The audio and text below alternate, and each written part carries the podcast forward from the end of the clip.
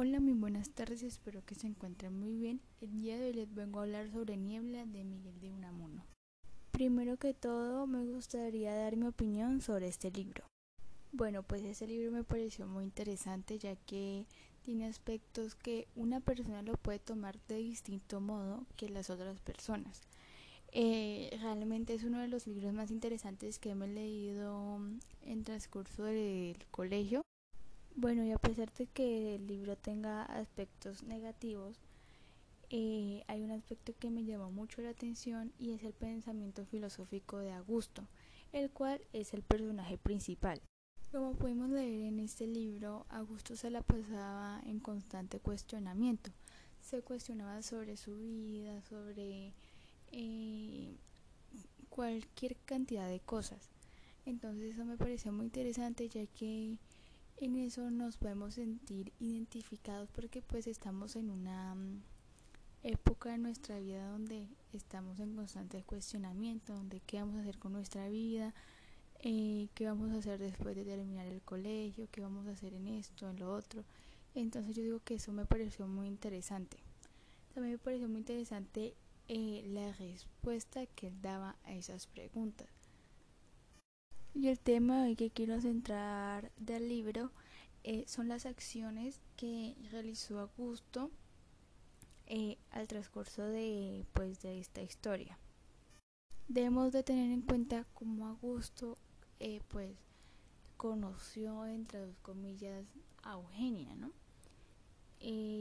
Augusto se encontraba en la calle cuando pues pasó esta muchacha llamada Eugenia y a él como que le entró esa curiosidad de saber quién era ella y conocerla. Así que él se fue detrás de ella. y llegó pues al apartamento donde eh, Eugenia vivía y pues él ahí fue donde comenzó a preguntarle información a la portera sobre Eugenia. Este, este acto no me pareció del todo correcto porque es como violar la privacidad de ella y pues considero de que si él hubiera mm, en verdad hubiera querido pues conocerla pues hubiera acercado a ella le hubiera preguntado el nombre pero no a la portera. Y bueno si le hubiera preguntado solamente el nombre pues estaría bien pero él le comenzó a preguntar sobre el nombre, si tenía hijos, si tenía novio, con quién vivía, entonces pues eso no me pareció muy bien. También otra acción en la cual no estoy del todo conforme es con la acción que tomó la celadora. Eh, ella no debería haberle dado toda esa información a Augusto ella porque debe estarle dando información a una persona que nunca ha visto, que no conoce de ella. Pero pues tenemos que tener en cuenta que de pronto esos actos en el siglo o en el tiempo donde se escribió el libro pues estaban normalizados que cualquier persona podría preguntarle a esa persona y cualquier persona le podía responder la pregunta, cualquier persona podía saber tu vida y todo eso. Ya retomando otra vez con Augusto, no me gustó ese acto de obsesión que él tomó con Eugenia. Pues bueno, él hubiera dicho, bueno, pues está linda, me gustaría conocerla y ya. Pero él siguió investigando sobre ella, él no dejaba de pensar de él no dejaba de pensar en ella, él eso era obsesión, yo digo que eso era obsesión. Eh, ya se levantaba pensando en ella, se acostaba pensando en ella, tenía escenarios ficticios que podemos ver en el, en el libro que nunca pasaron y ese tipo de cosas.